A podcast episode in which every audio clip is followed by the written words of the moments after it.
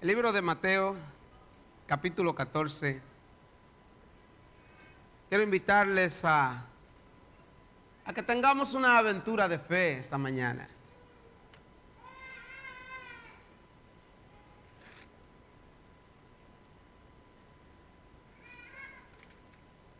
Y voy a pedir que leamos los versículos 14 al 23. Cuando apenas tenía unos 10 años, yo creo que menos, no hice los cálculos, pero estaba en el sexto grado. Calculo que estaba llegando a los 10 años. Y en mi escuela llegó una noticia muy emocionante para todos. Llegaba un hombre, anunciaban a un hombre experto en gimnasia que podía hacer cosas extraordinarias. No recuerdo el nombre, pero recuerdo la persona, la figura, me lo imagino. Era un hombre alto, atlético, bien formado, y lo recuerdo por unos shorts que usaba, de, imagínense, de los años 70 y algo, todavía en moda en ese tiempo. Y él podía manejar cuatro bolas, cuatro pelotas sin dejar caer ninguna, manzanas o peras sin dejar caer ninguna. Y algo lo más espectacular que se anunció que podía hacer es que él iba a arriesgar su vida caminando sobre una cuerda. Él era un equilibrista. Lo recuerdo y para mí fue fascinante ver a aquel hombre cruzar dos árboles, la distancia entre dos árboles grandes que había en mi escuela, dos árboles como, como los que tenemos aquí, bien altos, entre un árbol y otro. Ahora, muchos años después, me di cuenta que no era tan fascinante, porque recuerdo que cuando él atravesó de un árbol a otro, para bajarse, sencillamente se tiró.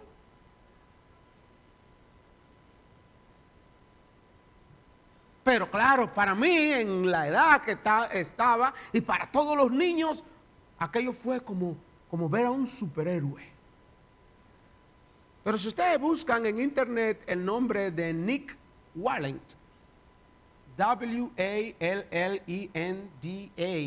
Wallent, si lo pronuncio mal, pues vaya usted a pelear con el diccionario. Este hombre es un equilibrista de los Estados Unidos que en el 2014 ya lleva seis récord Guinness. Atravesó en Chicago en, de noche de un del edificio a otro, solo con una vara, atravesó con un cable de acero, ciento a una distancia, a una altura de 180 metros. Sin nada, sin protección. Pensando en este hombre, que lo eh, promocionaron en la ciudad y en todas las escuelas como un gran aventurero. Realmente aquel ni nada que ver con lo que este hombre hizo. Este hombre, uno de sus récords fue atravesar el Niágara, las cataratas del Niágara. ¿Sabe de qué estamos hablando, verdad? Con un cable de acero, oiga bien, pidió permiso a los Estados Unidos y Canadá y atravesó de Estados Unidos a Canadá, el estrecho que hay ahí en el Niágara, hermanos, sin protección también. Un cable de acero y él lo atravesó. Le hicieron una entrevista y él dijo que él sencillamente nació para eso. Hacer eso es una aventura. Y esta mañana queremos hablar de aventura, pero no de ese tipo de aventura, sino de una aventura de fe. De un acto así riesgoso, pero en la fe. ¿Qué les parece si buscamos Mateo capítulo 14? Dice la palabra del Señor en el versículo 22. Enseguida, Jesús hizo a sus discípulos entrar en la barca e iba delante de él e ir delante de él a la otra ribera, entre tanto que él despedía a la multitud. Si quiere conocer de la multitud, tiene que leer el capítulo completo, aquella que vio cómo Jesús multiplicó los panes y los peces. Despedida la multitud, subió al monte a orar aparte. Y cuando llegó la noche estaba allí en el monte solo. Y ya la barca estaba en medio del mar, azotada por las olas porque el viento era contrario. Mas a la cuarta vigilia de la noche, Jesús vino a ellos andando sobre el mar. Y los discípulos viéndole andar sobre el mar, se turbaron diciendo, un fantasma, y dieron voces de miedo. Pero enseguida Jesús les habló diciendo, tened ánimo, yo soy, no temáis. Entonces le respondió Pedro y dijo, Señor, imagínese el viento,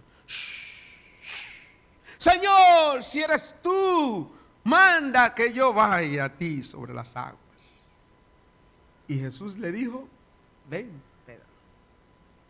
Y descendiendo Pedro de la barca, andaba sobre las aguas para ir a Jesús. Pero al ver el viento, el fuerte viento, tuvo miedo y comenzó a hundirse.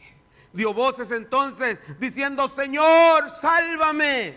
Al momento Jesús extendiendo la mano hacia de él y le dijo, hombre de poca fe, ¿por qué dudaste? Y cuando subió, cuando ellos subieron en la barca, se calmó el viento. Entonces los que estaban en la barca vinieron y le adoraron diciendo, verdaderamente eres hijo de Dios. Gloria a Dios. Oremos. Padre amado, aquí estamos. Agradecidos, Señor, de que nos des la oportunidad de responder esta cita contigo, Señor. Cada vez que llegamos a tu casa, cada vez que nos congregamos en tu nombre, recibimos bendición y vida eterna. Así lo dice tu palabra. Aquí en este lugar está tu presencia. Hay bendición y vida eterna. Háblanos, por favor, porque no venimos a hablar con otra persona, sino contigo. Háblanos. Espíritu de Dios, por favor, abre nuestros oídos en este momento. Sí, abre, Señor, el oído de nuestro corazón. Abre nuestro oído espiritual para conectarnos con el espíritu de tu palabra, con lo que tú quisiste, Señor, revelar. Dios mío, no solamente para aquellos hombres que estuvieron y fueron testigos de esta gran aventura, sino para estos hombres y mujeres hoy en el siglo XXI, aquí en Kansas City, Kansas. Señor, que necesita y necesitamos una aventura cada día contigo, Señor. Motívanos a tomar una decisión, a caminar por fe y en fe mirándote a ti, Señor. Que cada acto en nuestra vida, Señor, sea un acto de fe. Gracias, Señor. Espíritu de Dios, te damos la libertad. Enrumba esta palabra por donde tú quieres. Tú la enviaste ya. Permite que haya una reacción a ella para gloria de tu nombre. En el nombre de Jesús. Amén. hermanos, una aventura es un suceso extraño, dice el diccionario, o poco frecuente, que vive o presencia una persona, especialmente algo que es emocionante peligroso, que entraña un riesgo.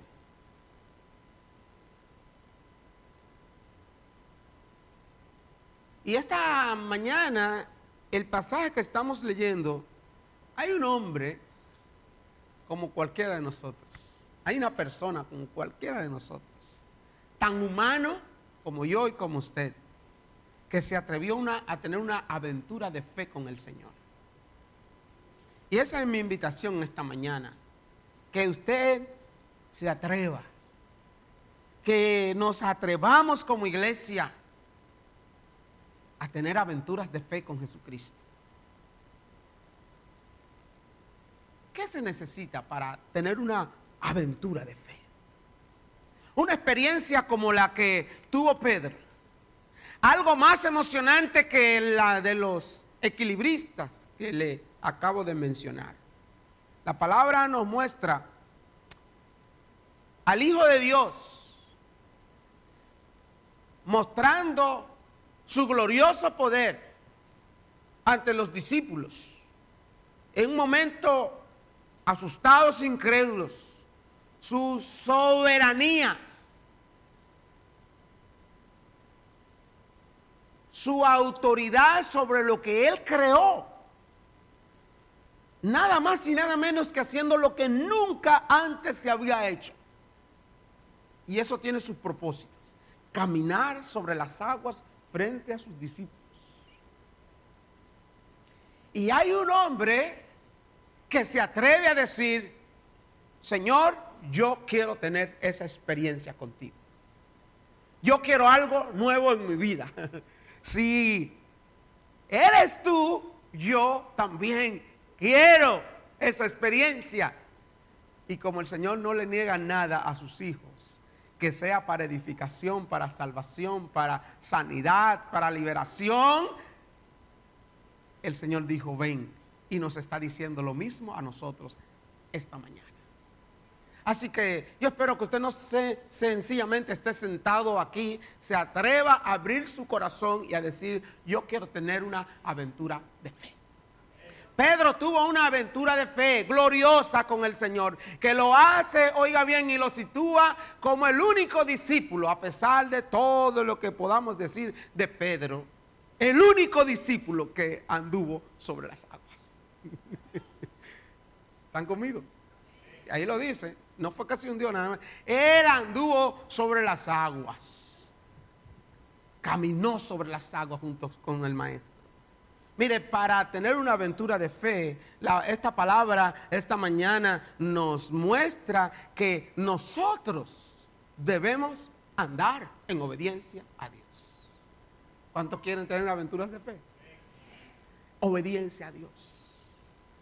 Andar en obediencia a Dios es lo que podría garantizarnos y nos garantiza tener aventuras de fe ver cosas extraordinarias en nuestras vidas, ver cosas fuera de lo habitual, salir de la rutina espiritual, solo es posible si andamos en obediencia a Dios. El estudio del jueves hablaba de que, Dios oye a los pecadores. ¿Fue así? ¿Cuántos fueron a la célula? Que Dios, sabemos que Dios no oye a los pecadores, pero que si alguien anda en obediencia a Dios haciendo su voluntad, Él lo escucha. Entonces, mire, una aventura de fe, sea pequeña a sus ojos o sea grande, sea la sanidad de un dolorcito de cabeza como una cirugía eh, mayor que Dios haga en su vida, cualquier cosa que usted se pueda imaginar es posible si andamos en obediencia a Dios. Dice la palabra que pasaron todo un día trabajando Jesús y sus discípulos. Y enseguida, el versículo 22, Jesús hizo a sus discípulos entrar en la barca. Y estamos hablando de noche e ir delante de él a la otra ribera. ¿Qué sabía Jesús? Diría alguno de, de sus carnales discípulos. ¿Qué sabe el maestro lo que nos está pidiendo? Nos está pidiendo que atravesemos este lago o mar de noche. Nos está diciendo algo que tal vez es innecesario porque cuántas veces Jesús pasó y, pudo pasar la noche ahí. En un equipo de personas siempre hay alguien que tiene una opinión, hermanos. Donde hay 12 hombres hay 12 cerebros. Donde hay 12 mujeres hay 28 cerebros. Digan amén las mujeres. Eso fue un piropo. Entonces, hermanos, donde hay una iglesia de 160, hay 160 cerebros y tal vez 400 y pico de cerebros. Las mujeres nos ganaron en el debate. Así que hombres tenemos que trabajar adicional. Pero hay opiniones. ¿Por qué no lo hacemos así? ¿Por qué no lo dejamos para mañana? Maestro, estamos agotados, estamos cansados. ¿Por qué no nos quedamos de este lado? Los evangelistas narran que de la multiplicación de los panes y de los peces quedaron 12 cestas.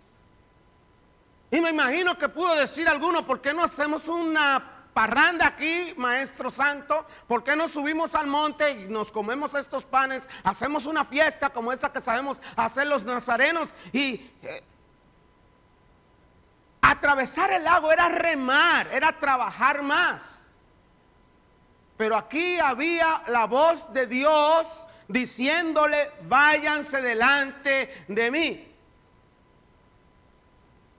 Y los discípulos lo hicieron.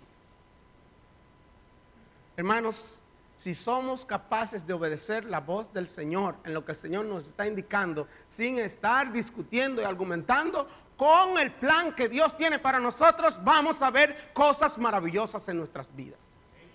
Esto fue posible porque los discípulos sencillamente dijeron a donde el Señor nos guíe, a donde el Señor nos mande. Gloria Yo sé que a veces nos resulta difícil dejarnos dirigir. Pero el hombre y la mujer que Dios usa y que Dios bendice y que Dios les muestra cosas y que Dios les revela es una persona que está en obediencia a la voluntad de Dios. Cuídese lo que están estudiando, por ejemplo. Cuando nosotros estudiamos un poquito, nos volvemos argumentativos en la palabra. Y por eso hay mucha gente, hermanos, que está en maldición y que está extraviada de las sagradas escrituras. Porque discuten, aprenden para discutir lo que dice la Biblia y no para obedecerla. Aventuras de fe, oiga bien, será posible para hombres y mujeres que asumen la palabra de Dios completa lo que le duele y lo que no le duele, la palabra de Jesús, como tú digas, Señor. ¿Cuántos son hombres de una sola Biblia? Compre todos los libros que sea, pero manténgase aferrado y obedeciendo la palabra del Señor. Ningún teólogo está por encima de Jesucristo. Y ya esos, esos muchachos tenían cabezas de teólogos. Señor, conforme a lo que dice tal cosa, yo creo que lo mejor es. No, Vámonos en el nombre del Señor. Escuchando la voz de Dios y obedeciendo aventuras de fe. Una aventura de fe, hermano, no solamente se vive y se puede vivir si estamos en obediencia a Dios, sino si estamos también dispuestos a llevar la milla extra. Dígalo conmigo, la milla extra. Otra vez, dígalo conmigo, la milla extra. Jesús enseñó acerca de eso. Si tú tienes una, si un jefe tuyo te dice, camina un kilómetro, y yo voy a ir dos jefes. ¿Están aquí? Quédese una hora más, no hay problema.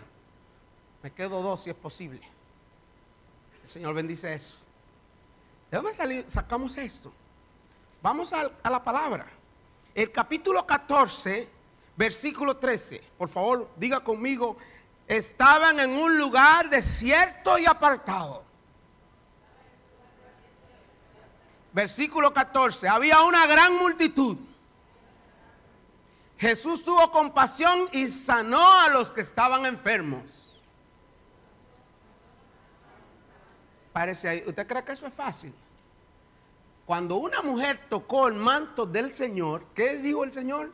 Que él sintió que de él salió poder.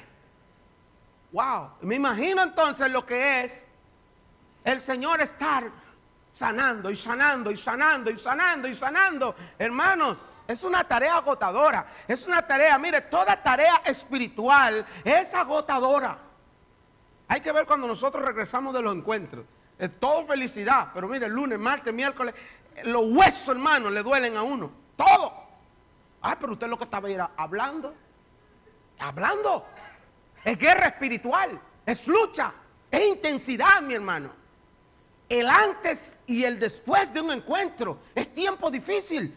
Jesús se pasó un día entero ministrando. Acuérdese que era Dios, pero también acuérdese que Él era hombre. Versículo 15. Se hizo de noche. Cuando se anochecía, ¿qué estaba haciendo Jesús todo el día? Y, sus apóstoles, agárreme este, en el nombre de Jesús, fuera. No, él no decía el nombre de Jesús, pero lo echaba fuera. Y sanando a los enfermos, echando fuera demonios, trabajando con gente, hermanos. Hermanos, cuán difícil es trabajar con gente. Yo no sé cuántos de ustedes tienen personas bajo su mando, pero trabajar con personas es difícil. A mí primero, Jesús, a mí primero. Pues tócame a mí primero. me los imagino. La gente luchando, yo, yo, yo, yo. Pero el Señor tuvo compasión y lo sanó. Se hizo de noche. Cuando se estaba haciendo de noche, en un lugar desierto, oiga bien, y la hora ya pasada, le dicen los discípulos, mira, maestro, despide a esta gente porque lo próximo es la cena. lo próximo es la cena. Jesús le dijo, no, ellos no tienen necesidad de irse, denle ustedes de comer. Y ahí viene el milagro de la multiplicación de los panes y los peces. Hermanos, otro gran trabajo, organizar a las personas, ahí estaban los discípulos, no, siéntese aquí en grupos y distribuir la comida entre cerca de 10 mil personas. Dice 5 mil hombres, sin contar las mujeres y los niños. ¿Cómo quedamos nosotros los servidores cuando vienen 250 personas aquí a la iglesia? ¿Eh? Y hay que eh, distribuir la comida y después hay que limpiar y poner las mesas. Yo veo algunas caras cansadas y tienen razón. Pero se imaginan lo que es trabajar 13 personas, Jesús y sus discípulos, con casi o más de 10 mil personas. Y terminado el día, versículo 22, Jesús le dice, hey, montense en la barca y reme. Ay, eso era para decir, ah, no, pastor, espérese. Usted como que está pidiendo demasiado. Me pide que cocine y me pide también que limpie la cocina. Me pide que haga esto y también me pide que organice los bancos. Me está pidiendo ayer que participe en un, servicio y ahora también quiere que predique. Está pidiendo demasiado. Hello. ¿Están aquí? Niño, frega los trastes. ¿Terminaste? Bota la basura. Ay, pero aquí no hay otra gente. Yo también. Yo también. Oh. ¿Y cómo vamos a tener aventuras de fe si no queremos llevar la milla extra? Si queremos el evangelio cómodo de que lo hagan los otros y yo solamente prendo la televisión para verlo. Estos muchachos no. Ellos lo habían dejado todo para seguir al maestro. Y Jesús, aunque estaban cansados, le pidió una milla extra, algo más. Pasar la noche remando como se la pasaron. ¿Y dónde estará Jesús? Nosotros remando aquí cansados y él acostado Así a veces pensamos que el, eh, no, el pastor está suave, eso está suave. Los líderes no, están, tan suaves. Nada más nos mandan y nosotros hacemos. Jesús estaba orando. Porque muchas veces nosotros estamos, mientras estamos mirando el fútbol, alguien está orando por nosotros. Digan amén, porque eso es verdad. Y mientras usted está en, algún Red Loster o en mm, Miami Restaurant o cualquiera que usted vaya, tienen que pagarme por el anuncio. Hay alguien aquí a las 6 de la mañana orando por usted. Y hay alguien aquí a las 7 de la noche orando por usted. Entonces no digamos, no, no, se fíen qué está haciendo el otro. Gócese en obedecer al maestro y va a tener entonces aventuras de fe, porque el Señor se va a revelar con su poder, hermano. Y eso pasó aquí. Gloria a Dios. Agotado por un sermón de que sabe cuánto tiempo Jesús enseñándole el día entero. Pero Jesús tampoco descansó.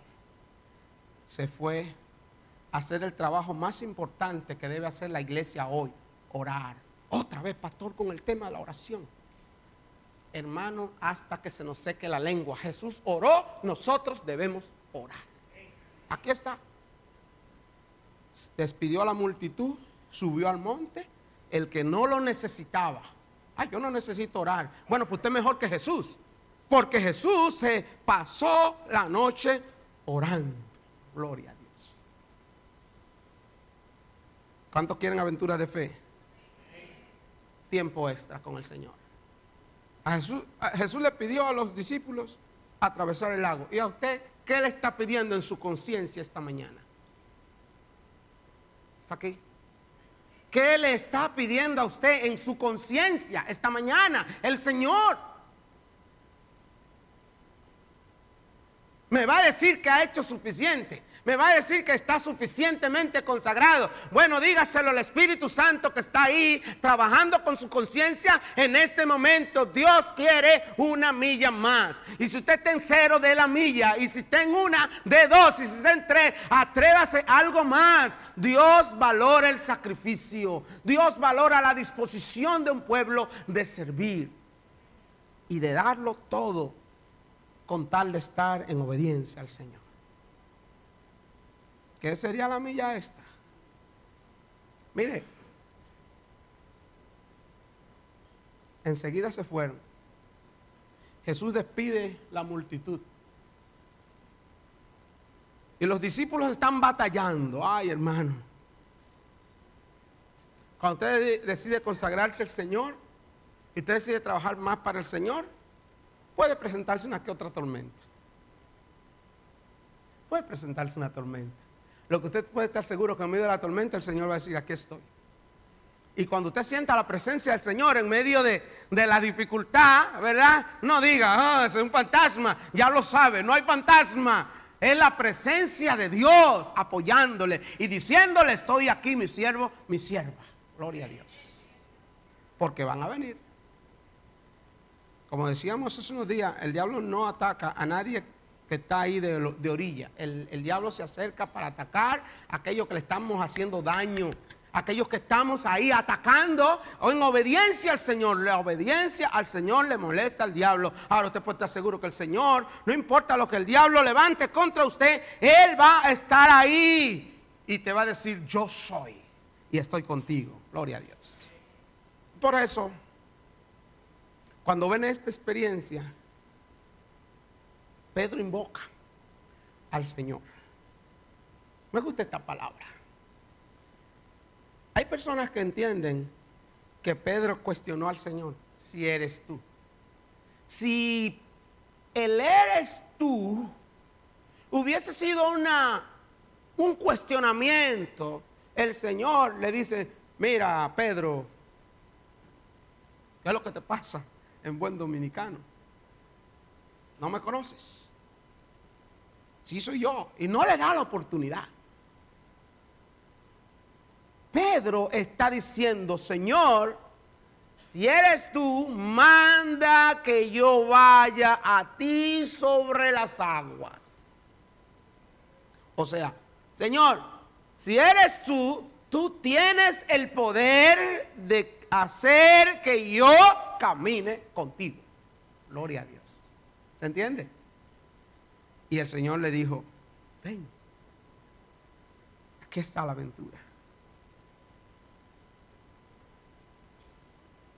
Tengan ánimo, le dijo el Señor a los doce, yo soy. Y los otros dijeron, oh, es Jesús. Todos reconocieron la voz. Así que Pedro, el único de los doce que se atreve a eso, no está diciendo, no, no eres tú, Señor, si eres tú, no, no, Señor, si el que está ahí eres tú, entonces yo puedo, si tú mandas, puedo tener esta experiencia. ¿Cuántos quieren una experiencia nueva con el Señor? Si Dios está en esta iglesia, usted puede tener una experiencia nueva con el Señor en esta iglesia. Pero si Dios está en su casa, en su casa usted puede tener una experiencia nueva con el Señor. Si Dios está en su trabajo, usted puede tener una experiencia nueva cada día con el Señor donde quiera, porque su presencia rodea la tierra, llena la tierra. Gloria a Dios. Pedro está afirmando que Jesús tiene, oiga bien, el poder para dar la orden, para que él pueda eh, experimentar lo que sus ojos estaban viendo. Imposible para los hombres, pero posible para Cristo. Gloria a Dios. Y el Señor le da ese privilegio a gente que puede decir, Señor, yo creo en tu poder. Señor, ven en este momento. ¿Cuántas personas han testificado que estuvieron a punto de morirse, pero Señor, invocan el nombre del Señor? Todo aquel que invoque el nombre del Señor, dice la Escritura, será salvo. Gloria a Dios para ver cualquier acto especial de Dios en nuestra vida, esos milagros que el Señor puede hacer, esas cosas extraordinarias. Hay que decir, Señor, Señor, basta que tú estés aquí, basta que seas tú. Basta que seas tú, Señor, y yo voy a ser sano. Basta que seas tú, Señor, y este, este problema se va a resolver. Basta que tú estés. Gloria a Dios. ¿Cuánto creen lo mismo? Es suficiente la presencia del Señor ante su presencia el mar tiene que huir, hermanos. Tiene que huir. Procuremos eso, que sea el Señor. Nosotros hemos tenido nuestras aventuras de fe. Y estar aquí en Kansas City es una aventura de fe. Y yo le digo a mi familia, no duden. A pesar de todo lo que nos ha tocado Aquí en Kansas City, hermanos, hemos venido por obediencia al Señor. Yo todavía recuerdo cuando el profeta Obed, yo le digo así porque ese día se comportó como un profeta. Estábamos en el devocional, siempre hemos hecho devocionales. No vinimos aquí a decirle cosas que nosotros siempre lo hemos hecho. Y en ese devocional todavía estábamos orando, Señor, es tu voluntad, eh, será, muestra, síguenos mostrando. Y en un devocional dice, Recuerda, aquí el Señor nos está diciendo, el que no hablaba de la familia, el que, uno de los que estaba más cerrado con estos asuntos de que, y tenemos que dejarlo todo, recordamos esa palabra que él dijo, mire, aquí yo veo que el Señor nos está diciendo que sencillamente nos movamos porque su presencia estará con nosotros. No era fácil moverse. No, no fue una decisión fácil para nosotros. Estamos aquí no porque quisimos venir Estamos aquí porque entendemos que el Señor nos hizo un llamado. Y nos atrevimos a una locura eh, para opinión de nuestra familia y para opinión de mucha gente, pero lo hicimos porque Dios premia la obediencia y porque Él nos dio suficientes pruebas de que sí. Y a pesar de todo, hermanos, nosotros sabemos, lo único que hemos hecho es invocar el poder del Señor. Tú nos dijiste que tú ibas a estar con nosotros. Y nosotros estamos viendo muchas cosas, muchos vientos que se han levantado. Y mucha maldad innecesaria. Pero seguimos poniendo nuestros ojos en el que nos llamó, en Cristo Jesús. Él dijo que va a estar con nosotros y eso es suficiente y va a estar con nosotros en el mar, como va a estar en las montañas, donde quiera. A mí lo único que me importa, mi hermano, es estar donde esté Dios. Y el día que Dios no esté, yo no quiero estar. Quiero estar donde Jesús está, porque donde esté Jesús podremos caminar con seguridad, aún en la tormenta más cruel y en la oposición más cruel, podemos caminar sobre las aguas. Le animo, mi hermano, aventurarse con el Señor y a quitar los ojos, oiga bien, de viento y tempestades en su vida y concentrarse en que lo importante es que Dios esté. Porque si su presencia, si eres tu Señor, yo lo podré hacer.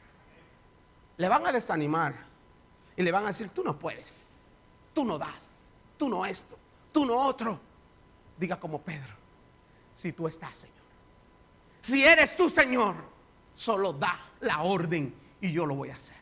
Asegúrese que lo que usted haga, mi hermano, lo haga en el, en el, plano de la familia, lo haga en el plano de trabajo, lo haga en el plano espiritual. Asegúrese que es Jesús el que le está diciendo ven. Y si Dios le dice ven, olvídese de todos los demás. Basta que la presencia del Señor esté de su lado. Invocar el nombre y la presencia del Señor. Pero hay otra cosa que hay que hacer para tener aventuras de fe es dejar la barca. Si no venimos, no estamos. Y si estamos es porque venimos. El chavo, ¿verdad? ¿Dónde estaban los doce cuando vieron a Jesús? Hello, en la barca. ¿Cuántos dijeron, yo me atrevo? Ay, tanto que hablamos de Pedro, hermano. Mírenlo, que por estar dudando se hundió. Y algunos como que se alegran. Y los otros once, temblando y a lo mejor, hermano, mojando los pantalones por la tormenta y por la, el susto.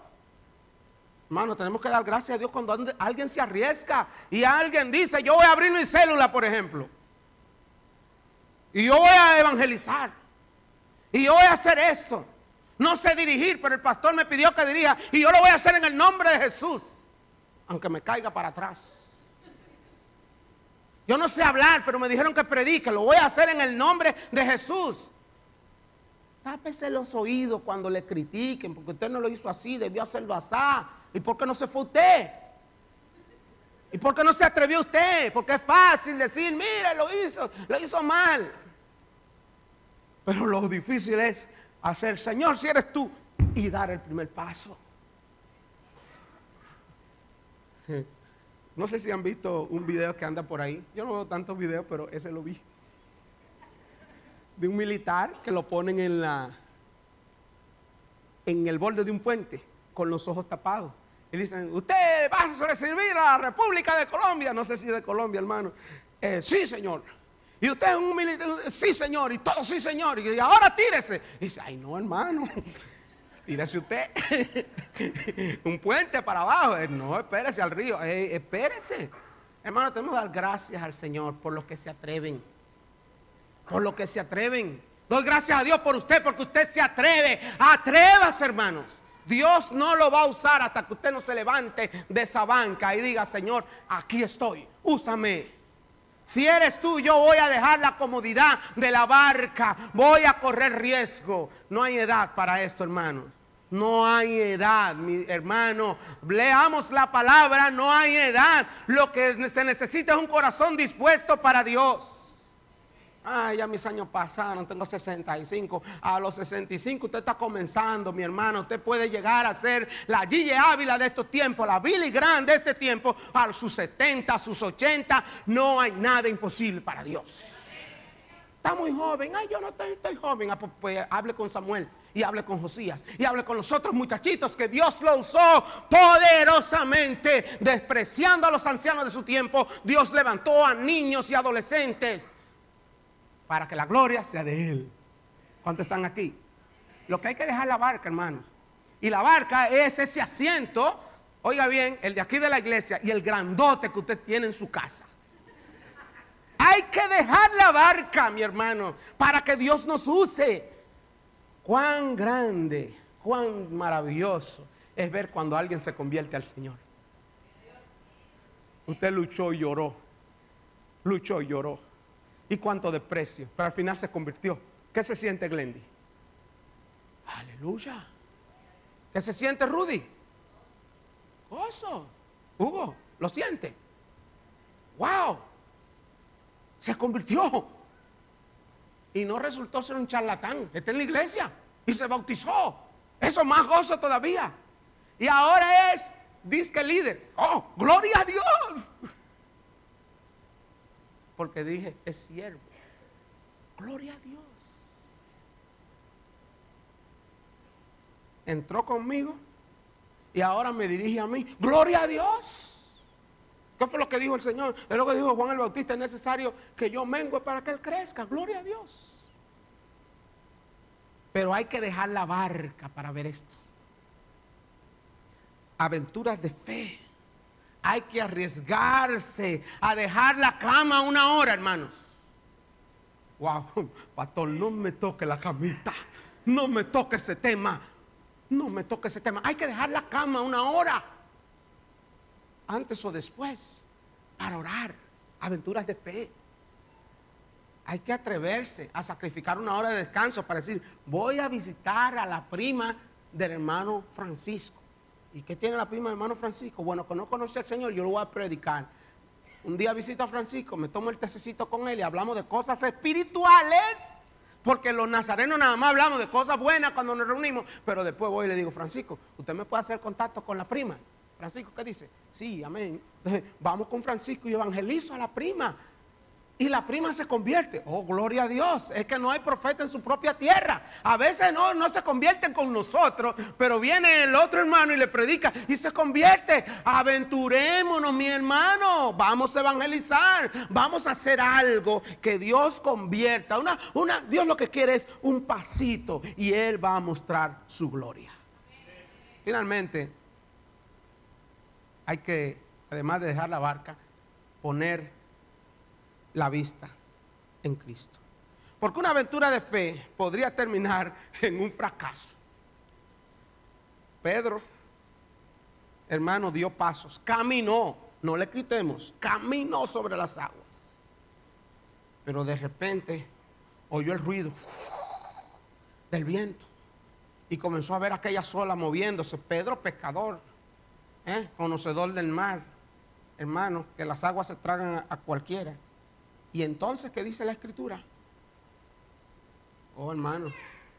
Jesús le dijo, ven, versículo 30, pero al ver, dígalo conmigo, pero al ver el fuerte viento, tuvo miedo. Y entonces comenzó a hundirse. ¿A qué usted le teme? ¿A qué, qué le tememos, hermano? A veces al fracaso. A veces el que dirán. A veces que el jefe nos no tire del trabajo. A veces que la mujer se incomode. A veces que el pastor nos diga algo. Comienzo comenzamos a temer. Pedro tuvo fe. Aquí el Señor le dice, hombre de poca fe. ¿Por qué dudaste? El problema no fue la fe, el problema fue la duda. Su fe fue suficiente. Jesús dice, si tuviera fe, ¿cómo? Como un granito de mostaza, le dirán al, templo, mire, póngase así. Y se va a voltear. Le diréis este monte, ponte aquí y se va a mover. Y usted sabe que Jesús no nos está mandando literalmente a comenzar a mover los montes de Kansas, porque entonces sí. Pero hay otros montes. Y solo, mire, un poquito de fe. Así que la fe de Pedro no es cuestionable. El temor, el miedo, la inseguridad.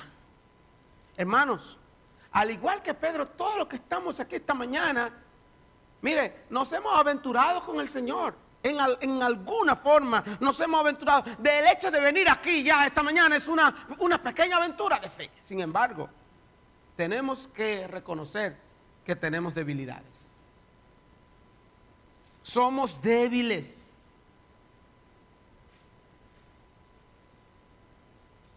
Y somos incapaces de hacer muchas cosas por nosotros mismos. De hecho, el Señor dijo, sin mí, dígalo conmigo, sin mí, nada podemos hacer. Nos engañamos a ver si creemos que sí, pero Jesús lo dijo claro, sin mí, nada bueno, nada que resulte. Podemos intentar muchas cosas, pero sin el Señor, nada podemos hacer. Pedro tenía poca fe, pero al, al, fin fe. ¿Cuántos tienen fe esta mañana? Hermano, lo que, lo que tenemos que usarla. lo que debemos es arriesgarnos a usarla. Señor, yo tengo fe de que tú puedes hacer cosas poderosas. Y si nos falta, digámosle, Señor, ayúdame a aumentar esta fe. Como le dijo este Señor, ayuda mi fe. Pedro miró el fuerte viento, los efectos del viento, las grandes olas el ruido. Hermano, miren quién está entrando por la puerta. ¿Conocen a esta persona? ¿La conocen? ¿La conoce Pechita? ¿Vieron quién entró ahora mismo por la puerta de emergencia? Pero miren, ni siquiera se mueven los hermanos. Mire, allá. Ok. Cuando usted miró hacia allá, dejó de mirar hacia acá. Es así. Simple. Es simple. A veces nosotros creemos que podemos atender todo. Manejar y mirar para todos lados, ver el, paisaje, tirar la fotografía y por eso hay tantos accidentes. Mirar. ¿A quién estaba mirando Pedro cuando bajó del barco? A Jesús. ¿A quién estaba mirando usted cuando se convirtió? Yo espero que a Cristo. Porque desde que nos convertimos, miramos a Cristo, pero después comenzamos a mirar la falda de la hermana. Ah, pero la hermana usa falda de esta, y esta la usa de esta. Y comenzamos a mirar y a mirar y a mirar. Y aquel hizo y aquel dijo y aquel esto y aquel esto. Y nos volvemos todos menos cristianos. Porque no tenemos nuestra vista en Cristo. Un cristiano es alguien que sigue a quién? A Cristo. Aventuras de fe solo son posibles, hermanos, si nosotros mantenemos los ojos en aquel que nos dijo, ven. ¿Quién fue que le dijo a usted, ven de las tinieblas a la luz? ¿Quién fue que le dijo, deja el pecado? Oh, ¿quién fue que le dijo, conságrate a mí? ¿Quién es que lo salva a usted? Entonces, hermano, olvídese de todos los otros cuentos y fábulas que están a su alrededor y ponga su vista en Cristo. No me voy de la iglesia porque el hermano y usted se convirtió al hermano. No, yo no vuelvo más porque y usted se convirtió al hermano. Ponga su vista en Cristo. De hecho, los problemas en la iglesia se evitarían si nosotros tuviéramos los ojos donde tenemos que ponerlos en Cristo Jesús. Las aventuras de fe solo es, mira, Cristo. Se cayó aquel, levántese hermano, levántese hermano. Y si tiene que darle ayuda, ayúdelo hermano, pero no quite sus ojos de Cristo Jesús, el autor y el consumador de nuestra fe. Al ver los vientos, vino el problema. Si hay una iglesia que no hay fuertes vientos, no es una iglesia. Porque hermanos, van a venir vientos y tempestades siempre. Matrimonios aquí, están aquí. Matrimonios de vivos sin tormenta. Son dos esqueletos que están ahí en una casa. Porque si están vivos, hay tormenta. Vienen tormentas. ¿Están aquí? Ahora usted se casó. Si se casó en Cristo, se casó, mire, ella, Cristo, usted yo, Cristo y ella. Y entonces, cuando mirarla hacia los ojos, no te derrite, mira los ojos de Cristo. Y se acabó el problema. Los ojos en Cristo Jesús. No podemos mirar a Cristo y a las dificultades al mismo tiempo. O miramos una cosa o miramos la otra. ¿Cuánto van a mirar a Cristo? Ahora, hermanos, dije que tenemos debilidades. Sí. Las debilidades van a hacer que nos sintamos que nos hundimos. Y eso tiene un hasta un, un lado bueno. No lo tome literalmente. Porque hay quienes dicen, es bueno estarse cayendo para que Jesucristo me esté levantando. No, es bueno, es bueno que usted se levante y se quede de pie. Oye, si caemos, primera de Juan capítulo 2 para el debate, hijitos míos, estas cosas os escribo para que no pequéis. Pero si alguno hubiere pecado, abogado tenemos para culpar. Nos gusta mucho lo del abogado. Pero no nos gusta la frase de arriba. Estas cosas se escribieron para para que no pequéis. Señor te mandó, te llamó, entonces nosotros vamos ahí. Eh, ¿Sabe que los abogados de, de, aquí, no de aquí, de mi país, usted le dice, hey abogado, agárrate ahí y, y, diga que yo no lo hice? Y el abogado dice, no, no, tú es un santo, aunque vea el cuchillo con la sangre. Y nosotros creemos que es el tipo de Cristo. Es decir, yo mato a mi hermano y Jesucristo, tú sabes que, date tranquilo, no te metas en eso. Y Jesucristo está bien, Padre, mira, Él lo mató, pero no hay problema. Déjalo así. No. Hijo mío, estas cosas os escribo para que no pequéis. Ahora, como yo peco y usted peca, ¿qué dice el Señor? si confesamos nuestros pecados, Él es fiel y justo para perdonar nuestros pecados y limpiarnos de toda maldad.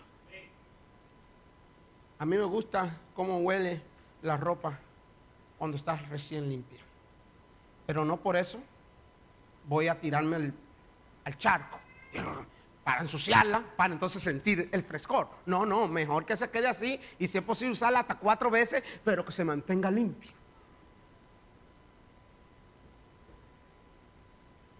Vamos a caminar con el Señor. Pero por el hecho de que tengamos la experiencia de que el Señor nos sostuvo, ah, yo me voy a tirar de nuevo. No, no, no. Pedro, y por eso le digo tanto, hago tanto énfasis en esto. Esto es maravilloso, hermano. Pedro se cayó, se hundió, clamó al Señor. ¿Y qué hizo, qué hizo Cristo? Le dio la mano. ¿Y qué pasó después que le dio la mano? ¿Sabe qué? Caminaron en el agua. Por Jesús no lo cargó, ven Pedro. No, dice ahí, y cuando subieron en la barca, ¿de quién está hablando? Subieron, está hablando de de los dos. El mar se calmó. O sea, que el Señor, los pasos que dio Pedro, lo levantó y caminaron juntos hasta la barca. No dice, y Pedro se le subió en el cuello al Señor y subió a la barca. No, caminaron juntos. O sea, el Señor restauró a Pedro y le ayudó a, junto a él seguir esa aventura de fe. Si caes, mi hermano, hay un Jesucristo que si tú clamas a Él, te va a decir, ven, continuemos juntos. El diablo lo que quiere es que usted se avergüence. El diablo lo que quiere es avergonzarnos.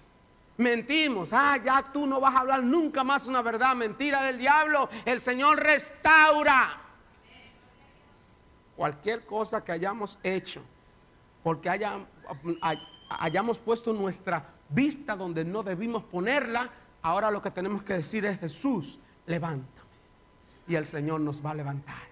¿Y sabe qué? No nos va a venir arrastrando en el agua. Bebe un poquito, mi hijo, bebe un poquito, humíllate. Y nos va no, no, le va a levantar y va a hacer que usted camine con él hasta la barca. Gloria al Señor. En otras palabras, ven mi hijo, prueba cómo es que se camina sobre las aguas. Ven y completa tu experiencia. Ven y completa tu aventura de fe junto a mí.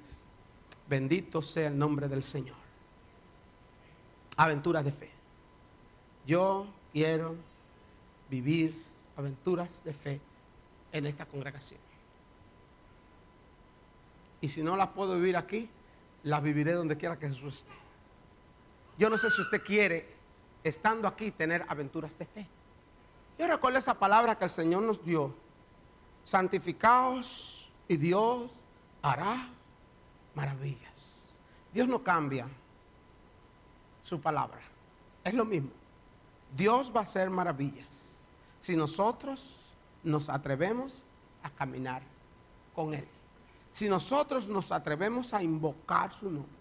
Si nosotros nos atrevemos a dejar, hermanos, lo que hasta ahora nos hace sentir cómodos en esta congregación y decir, yo voy a caminar con mi Señor. Me gustaría que usted se ponga de pie y oremos.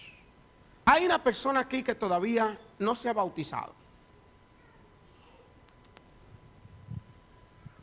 Oiga bien, no se ha entregado por completo al Señor. Le tengo una noticia antes de esta oración.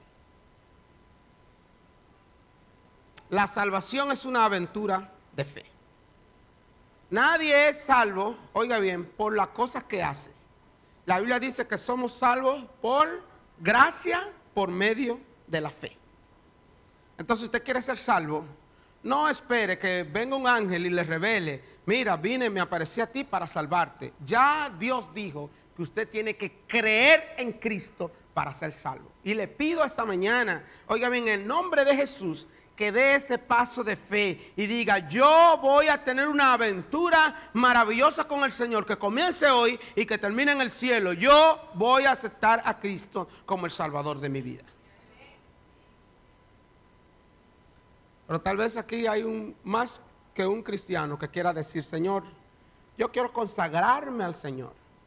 La consagración es una aventura de fe. Vivir carnalmente es lo habitual. Pero vivir en el Espíritu es una aventura de fe. Es atrever a decir, yo voy a entregarme por completo a Dios. Y me voy a aventurar en el día de mañana a vencer con la ayuda de Dios esas tentaciones que el enemigo me ha estado poniendo. Las voy a vencer en el nombre del Señor. Entonces usted se va a levantar mañana cuando vaya a su trabajo habitual y va a ir orando aventura de fe. Y va a ir creyéndole a Jesús, Jesús, tú vas a estar conmigo y me vas a ayudar cuando se presenten estas tormentas espirituales, eh, intentando convencerme de que peque de nuevo. Tú me vas a ayudar. La consagración es una aventura de fe. La santificación es una aventura de fe. Hechos, Hechos 8, 15 al 9 dice que ninguna diferencia hizo el Espíritu Santo entre nosotros, los gentiles, y ellos los judíos, purificando por la fe sus corazones. Atrévase, dé un paso de fe y salga de esa banca. Tal vez usted tenga, oiga bien, un requerimiento de un milagro de Dios en su vida o en la vida de su familia. Y va a necesitar hoy dar un paso de fe y decir, Señor, yo me voy, yo voy a vivir esta aventura contigo, creyéndote completamente. Y voy a salir de la barca de la duda. Y voy a caminar contigo. Y voy a ver mi milagro. Esta es una oportunidad de hacerlo, mi hermano y mi hermana. ¿Por qué pedimos? ¿Por qué pedimos e insistimos que usted pase al altar? La fe sin obra es muerta. Y usted está pidiendo que Dios intervenga en su vida frente a todo el mundo, tiene que ser capaz frente a un testigo de decir, yo creo en el Señor. Yo creo en el Señor. Yo confieso el poder de Dios. Y por eso es importante que públicamente usted pase y haga esa oración.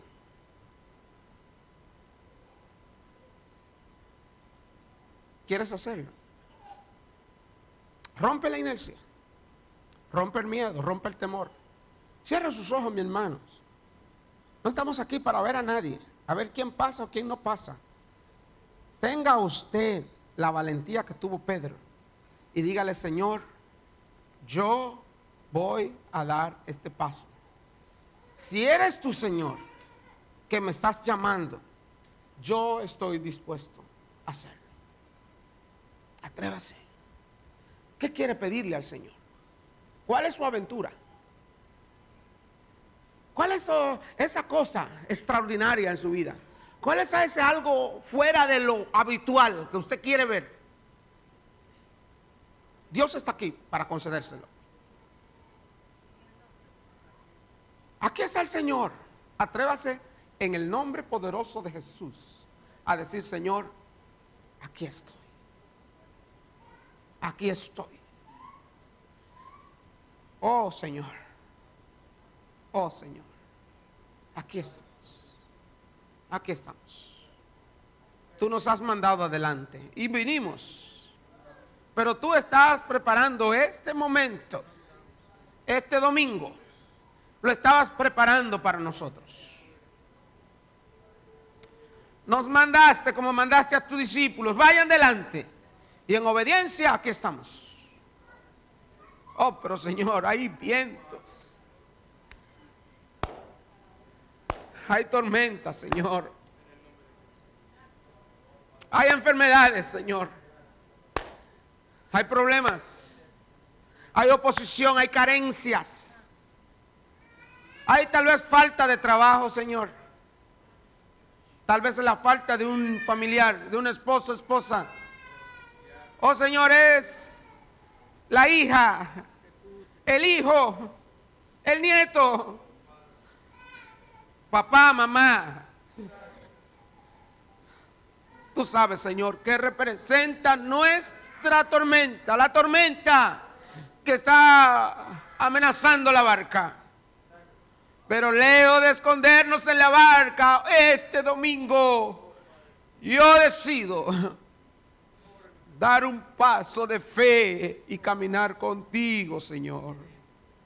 Contigo, mi Jesús. Atrévase a decirle, yo voy a caminar contigo, Jesús. Tú me estás llamando, Señor. Tú me estás llamando a un compromiso mayor y yo voy a responder diciendo, si eres tú, Señor, manda y lo haré.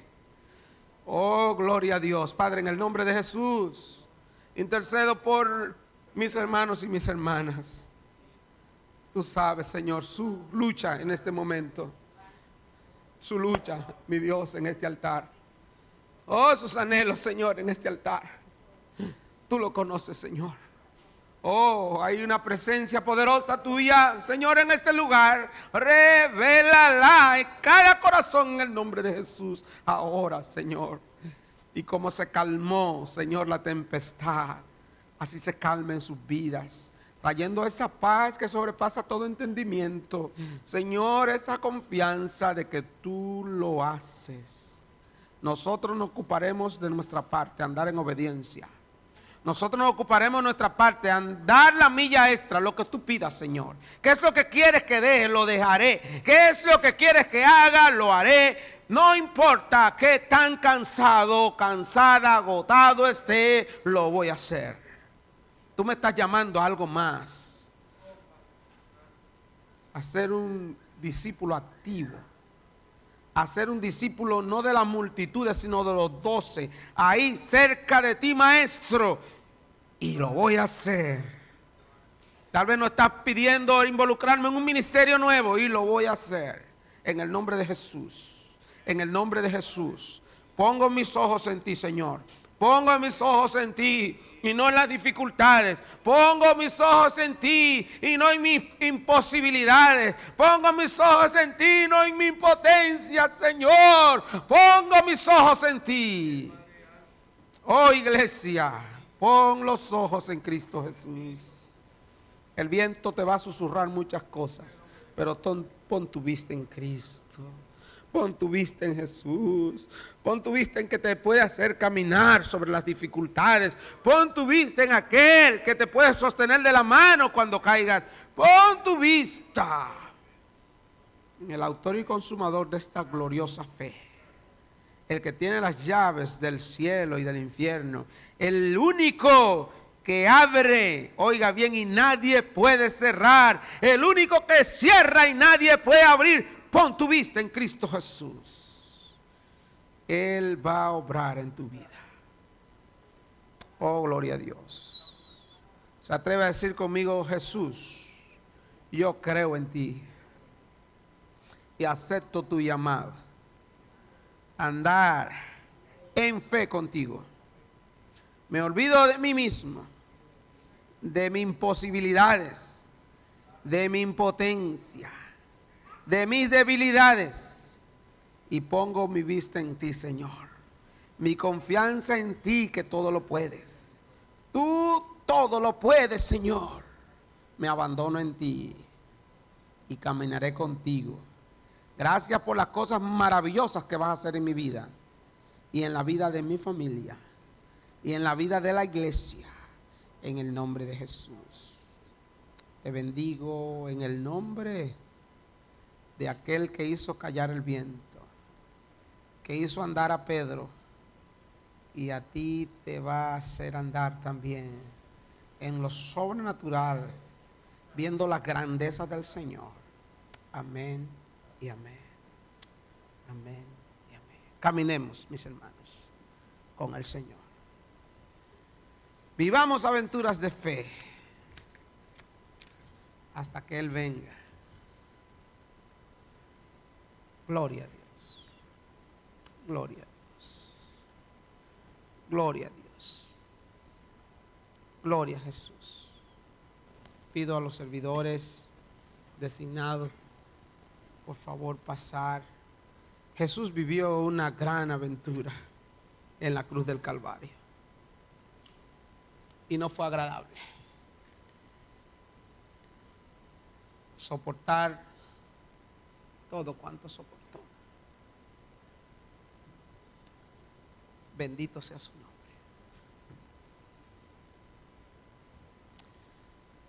Y nosotros honramos al Señor.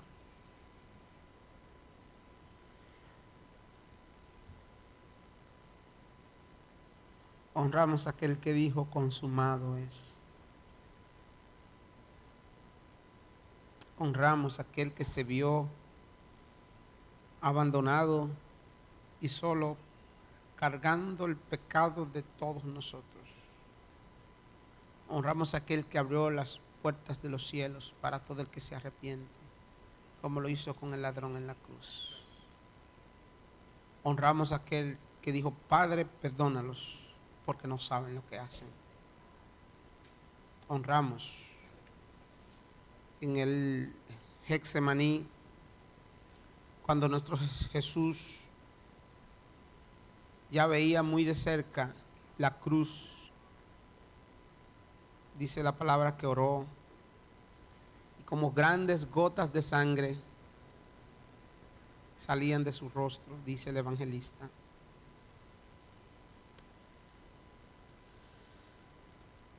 Pero él dijo, Padre, que no se haga mi voluntad, sino la tuya. Nos atrevemos a decir eso mismo esta mañana. Nos atrevemos a decir, Señor, yo quiero hacer tu voluntad.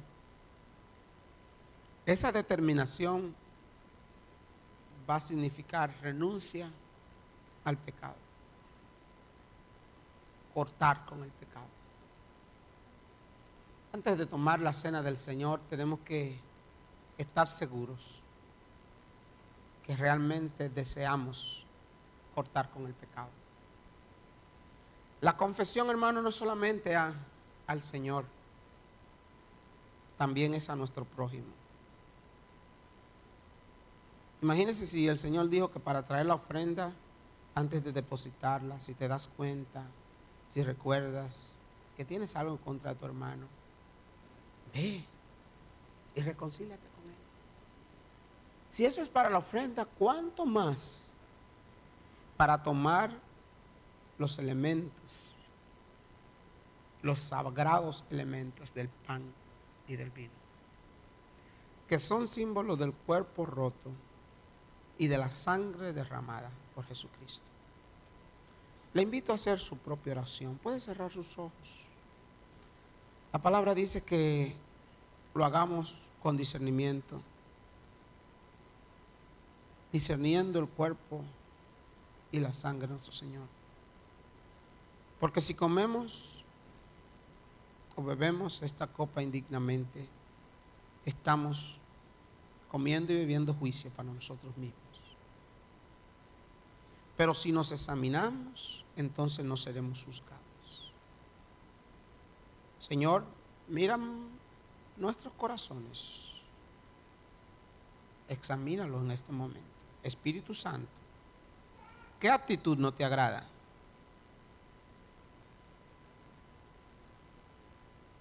ponla delante de nosotros. ¿Cuáles palabras no han sido correctas? Que han ofendido a ti, a nuestros hermanos. Si hay ofensa entre el matrimonio. Oh Señor, queremos confesar todo. No queremos acercarnos indignamente. Hermano, si hay algo que usted va a seguir haciendo mañana, entonces no debe tomar la cena del Señor. Pero si con verdadero arrepentimiento hace voto de fidelidad, no por tomar la cena, sino por que Cristo puede venir en cualquier momento, usted puede irse en cualquier momento. Necesita arrepentimiento, necesita cambiar, necesita hacer ese voto. Hágalo ahora. Señor, hacemos voto de fidelidad delante de ti, de renuncia, de cambio. No podemos cambiarnos a nosotros mismos, pero la sangre de Cristo sí puede hacerlo.